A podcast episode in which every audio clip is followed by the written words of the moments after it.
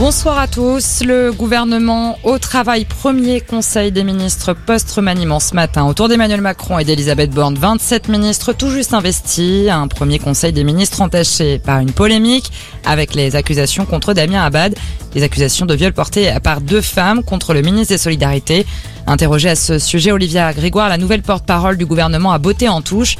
Elle a simplement indiqué que la première ministre suivrait les décisions de justice qui pourraient être rendues.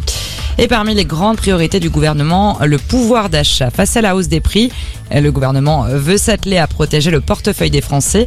Le ministre de l'économie, Bruno Le Maire, reçoit ce soir les patrons à Bercy pour les inciter à participer à l'effort pour contrer les effets de l'inflation. Et à ce propos, le prix de l'essence, toujours à la hausse, le litre de samplon 98 repasse la barre symbolique des 2 euros. Une hausse des prix toujours portée par la guerre en Ukraine.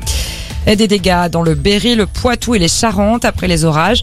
Des orages violents qui ont frappé l'ouest de la France hier soir. À Châteauroux, dans l'Indre par exemple, des véhicules et des maisons ont été endommagés par des grêlons d'une taille hors norme. Quatre personnes ont été blessées.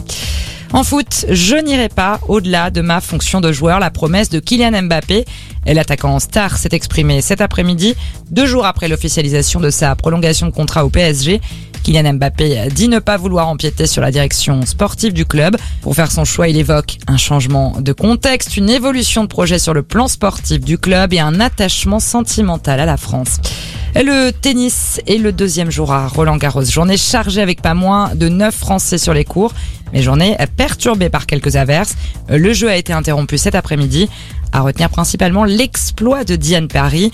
La jeune niçoise âgée de 19 ans s'est offerte la tenante du titre et numéro 2 mondial. La tchèque Barbara Krejkova en 3-7. C'est tout pour l'actualité. Belle fin d'après-midi à tous.